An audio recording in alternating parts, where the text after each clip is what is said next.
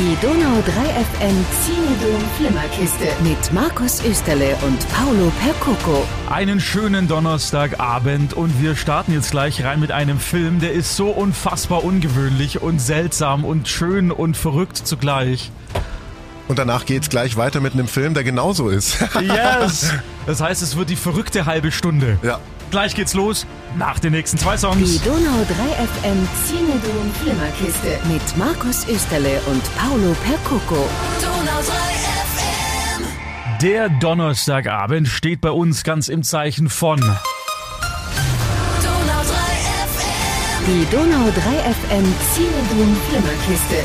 Neu im Kino. Heute startet in Deutschland ein Film in den Kinos, der ist so ungewöhnlich und so seltsam und trotz allem so schön und abstoßend und interessant zugleich, dass ich ähm, mich jetzt erstmal gleich noch kurz sortieren muss, was ich eigentlich dazu sagen will. Dann mach mal. Es geht um 3000 Years of Longing. Das heißt 3000 Jahre lang Sehnsucht, stimmt's, Herr Lehrer? Mhm. Und äh, im Groben ist es die Geschichte eines Flaschengeists. Das kennen wir schon aus Aladdin und die Wunderlampe. Diesmal ist es nicht Aladdin und äh, auch nicht Tausend und eine Nacht, sondern wo spielt der Film? Er spielt in der Türkei, äh, teilweise und teilweise in London. Und er hat nur zwei Hauptdarsteller, Idris Elba und Tilda Swinton. Heißt er nicht Idris, so wie wegen dem I? Hm. Ah, tatsächlich. Die beiden, Können wir vielleicht Idris sagen? Er heißt Idris. Egal. Sorry. Okay. Äh, Tilda Swinton ist eine Literaturwissenschaftlerin, die sie sagt zumindest, sie ist alleine und es ist völlig in Ordnung für sie. Sie hat keine Geschwister, sie hat keine Eltern mehr, sie hat keinen Ehemann mehr. Das erfahren wir, dass da war einer war, aber der nicht mehr ist. Sie hat auch keine Kinder, ist deswegen alleine. Aber wie gesagt, für sie ist es so sagt sie zumindest völlig in Ordnung. Dann taucht auf einmal Idris Elba als dieser Flaschengeist, als dieser Djinn auf und entführt sie in eine Welt, in der sie offensichtlich schon lange nicht mehr war, nämlich die Welt der Liebe und des Verlangens. Deswegen auch diese 3000 Years of Longing.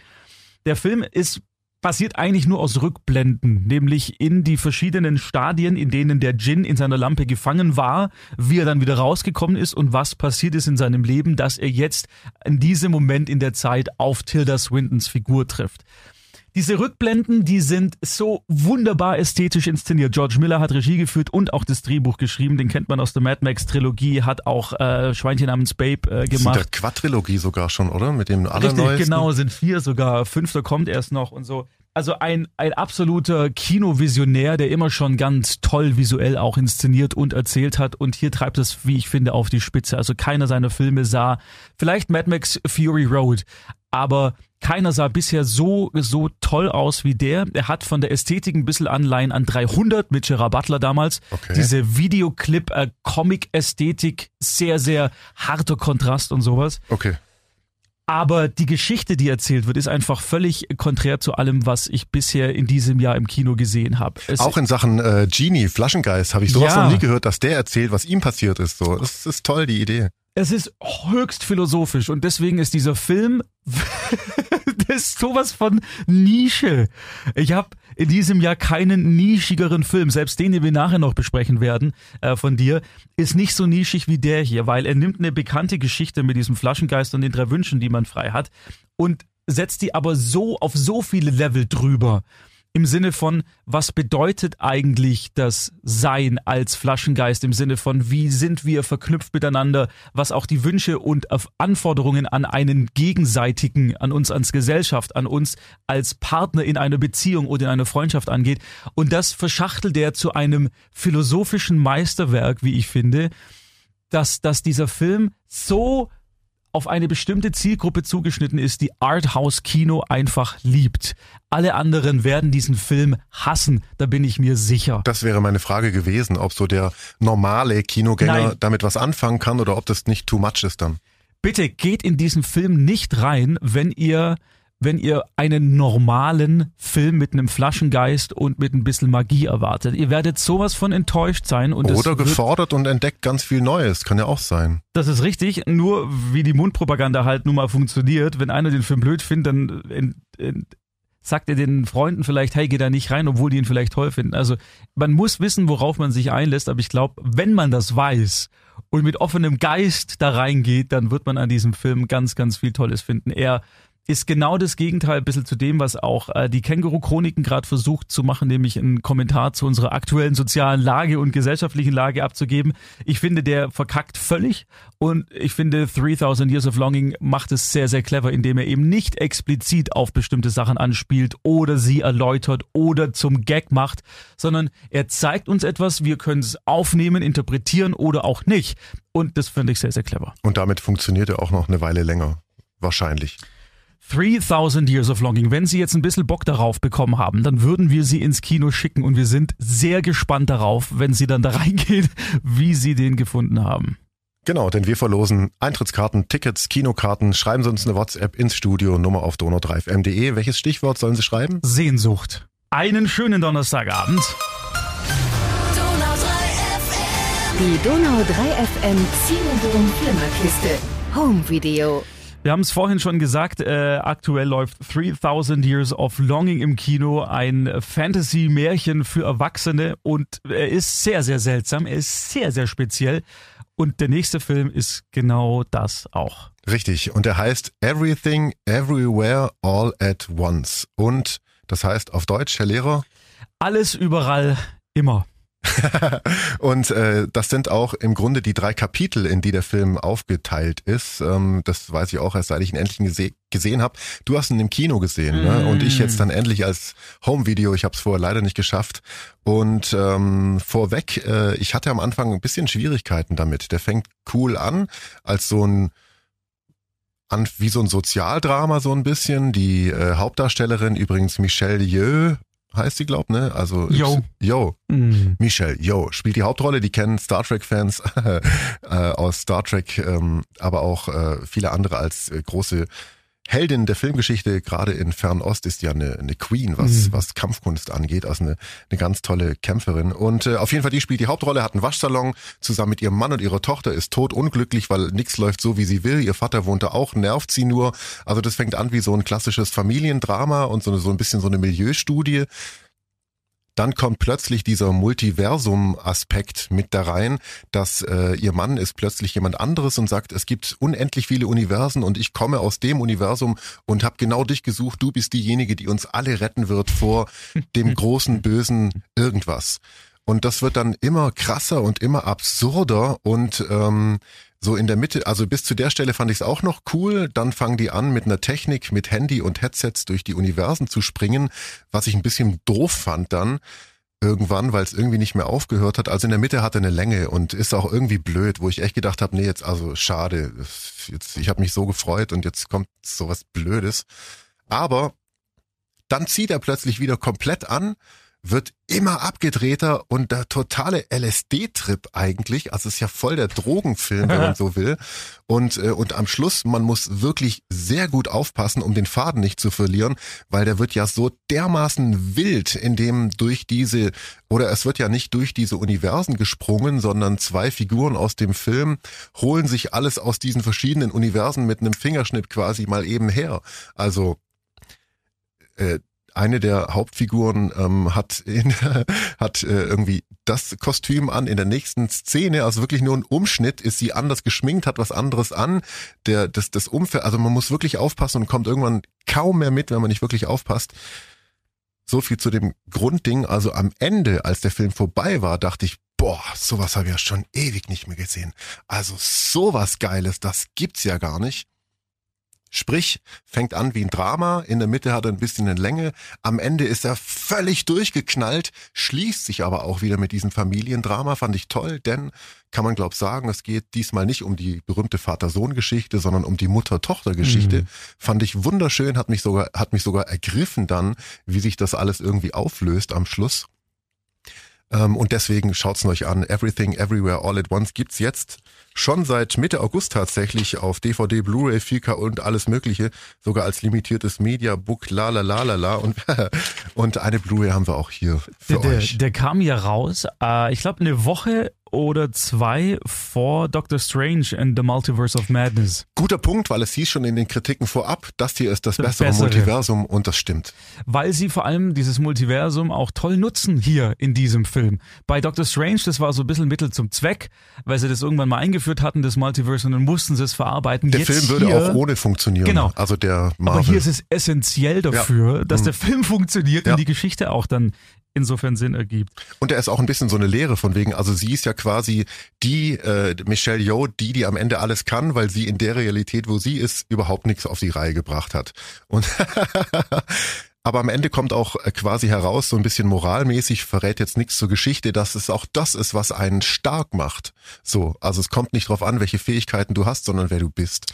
Toll. Und Jamie Lee Curtis, möchte ich auch nochmal sagen, hat eine ganz fantastische Rolle hier in diesem Film.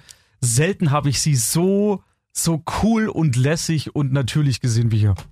Mm, Also ich fand sie eher ziemlich bescheuert und fehlbesetzt, aber fand ich nicht schlimm.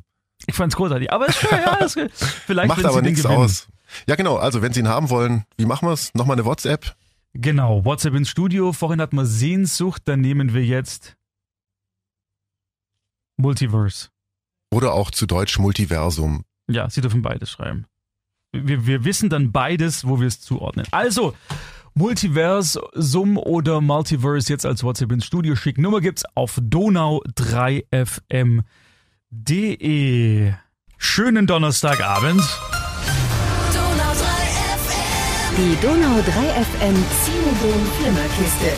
Streaming. Ja, es wird gestreamt und zwar leider, leider, leider war diesem Film nur ein sehr kurzes Kinofenster ermöglicht und auch da hat er ganz, ganz wenige Besucher nur reingezogen ins Kino. Jetzt gibt's ihn aktuell bei Disney Plus zu sehen und zwar Lightyear von Pixar. Quasi die Origin-Geschichte von Buzz Lightyear, wie er Ich bin Buzz Lightyear. Und was Ja. war sein Spruch immer? Äh, bis zum Unendlichkeit Horizont und noch viel weiter. Noch viel weiter Ach, genau. Unend oh, Horizont. Ja, ja, und der lief im Kino, habe ich gerade gehört. Das ist da völlig an mir vorbeigegangen, dass Völlig. der überhaupt im Kino lief. Ich weiß auch nicht, was sich die Disney wieder dabei gedacht hat. Die haben den so stiefmütterlich behandelt und nicht wirklich äh, Werbung gemacht oder nicht die passende Werbung gemacht, damit genügend Leute reingehen oder der falsche Zeitpunkt auf jeden Fall. Kann man sich den jetzt anschauen? Du bist sicher, dass der im Kino lief? Ich bin mir sehr sicher, dass ich Okay. mit im Kino lief, weil ich habe noch mit jemandem darüber Ja, gut, gesprochen gut. und diese Person wusste, dass er im Kino läuft, weil die vielleicht mit Kino was zu tun hat. Ach so, ist es vielleicht? Okay.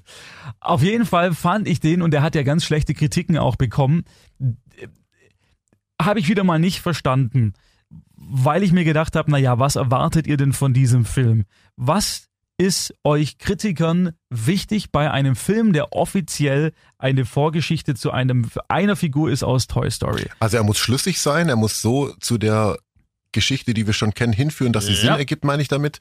Und es muss natürlich ein gutes Drehbuch sein und tolle Charaktere. So, das würde ich erwarten.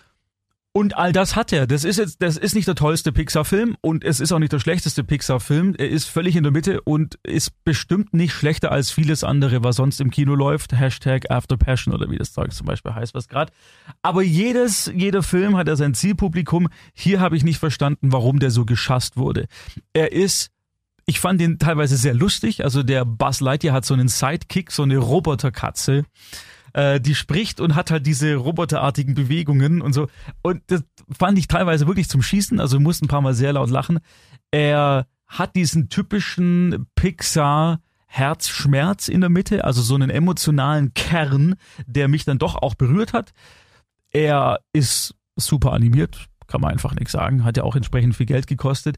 Und deswegen, ich verstehe es nicht, weil der hat alle Zutaten, die die bisherigen Pixar-Filme zu einem Erfolg gemacht haben. Er ist nicht auf dem Level von Inside Out oder Up zum Beispiel oben, aber ganz ehrlich, diese ganzen Disney-Remakes wie Dschungelbuch und Aladdin und Schön und das Biest, die so Pinocchio. unfassbar viel äh, Kohle eingespielt haben. Pinocchio kommt jetzt. Ja, aber da ist er jetzt nicht schlechter als das. Und deswegen, äh, Aber Pinocchio ist mit Tom Hanks als Geppetto. Ja, Da willst habe du ich mich auch- wirklich sehen? Ja, ich möchte den unbedingt sehen, weil ich Warum? habe das Original Pinocchio von Disney aus den, was war das, 20er oder 30, also 100 Jahre alt fast der Film. War einer der ersten Filme, die ich gesehen habe als Kind und ich liebe Pinocchio und finde die Walt Disney Version sehr gelungen. Deswegen interessiert mich sehr, wie der zum Realfilm umgesetzt wird. Ich erwarte nichts, aber ich bin sehr gespannt. Vor allem ähm, Tom Hanks als Geppetto finde ich eine tolle Wahl Und ähm, was ich eigentlich sagen wollte ist, der kommt nicht ins Kino, der kommt gar nicht ins Kino. Da ist dann exklusive Premiere auf Disney Plus.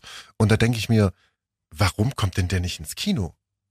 Ja, und Ähnlich verhält es sich auch mit Lightyear. Also Disney hat dem gefühlt gar keine Chance gegeben, ja. am Kino gut zu performen, weil sie ihn so stiefmütterlich behandelt haben. Und natürlich die Schwemme an, an Unterhaltungskontent ist mittlerweile unfassbar groß. Da musst du schon rausstechen. Aber wenn dir ein Film am Herzen liegt, und das ist ja bei diesen Animationsfilmen, jeder, der diese Doku über Frozen 2 bei Disney mal gesehen hat, so eine sechsteilige Doku-Reihe über die Entstehung des Films, der weiß, wie viel jahrelange Arbeit in so einen Animationsfilm reinfließen. Deswegen, ich würde den auf jeden Fall empfehlen als Familienfilm. Er ist, er ist sehr clean, da gibt's keinen schmutzigen Humor, da ist auch nichts Frei mit, ab. ab null, glaube ich, oder ab Ah, sechs. okay. Ähm, der hat auch keine großen äh, Schreckbilder oder Szenarien im Sinne von, dass es da einen Bösewicht gibt, der besonders gruselig oder oder unheimlich ist. Es ist ein schöner Familienfilm, der eigentlich ein toller Familiennachmittag im Kino hätte sein können. Jetzt ist das vielleicht auf der Couch bei Disney Plus, aber lohnt sich auf jeden Fall anzuschauen. Lightyear. Genau. Einen schönen Donnerstagabend. Donau 3 FM. Die Donau 3 FM Cinedom Flimmerkiste. Streaming. Für die nächsten drei Minuten darf Paolo Percoco nicht sagen, weil er das, was ich jetzt sage, hasst. Na, Nein, hassen hassen ist äh, zu viel gesagt. Aber du findest es nicht cool. Nein, es hat mich nicht so, es hat mich nicht so gerissen wie dich. Ich habe von Staffel 1 die ersten drei oder sogar vier Folgen angeschaut und es hat mich einfach nicht gepackt. Und dann dachte ich mir, ja gut, okay, jetzt.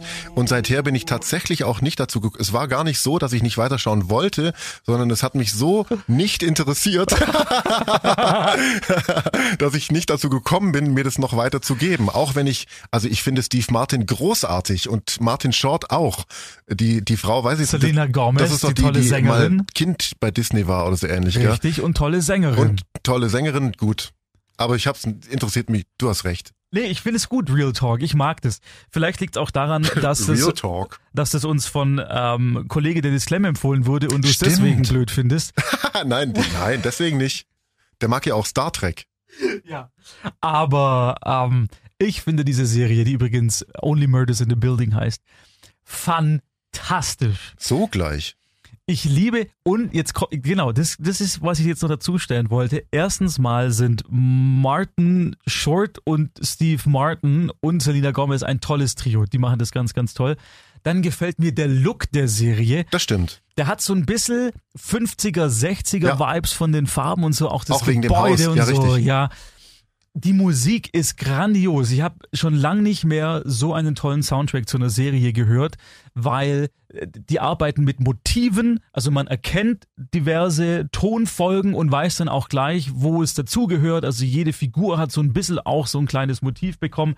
Ähm, äh, inszeniert ist es, ist es toll. Es ist wie ein Podcast, bisschen aufgebaut mit Cliffhanger am Ende. Weil sie ja auch einen Ähm. Podcast machen, nicht, oder? Richtig? Also so ein bisschen Meta. Ich fühle mich da total heimelig.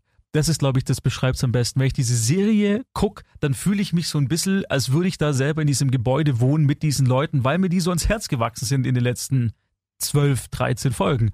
Ich mag das sehr, sehr gerne und ich will nicht, dass diese zweite Staffel, wo ich jetzt noch zwei Folgen vor mir habe, zu Ende geht, weil ich dann wieder ein Jahr warten muss, bis was Neues rauskommt. Hm, du Armer.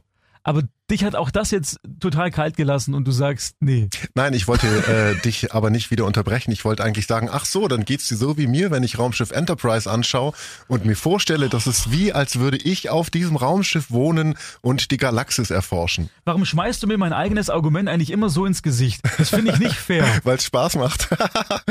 Nein, ich verstehe es total. Also mir gefällt die Serie wirklich sehr, sehr gern. Ich kann verstehen, wenn man sie nicht sie gefällt dir sehr gern.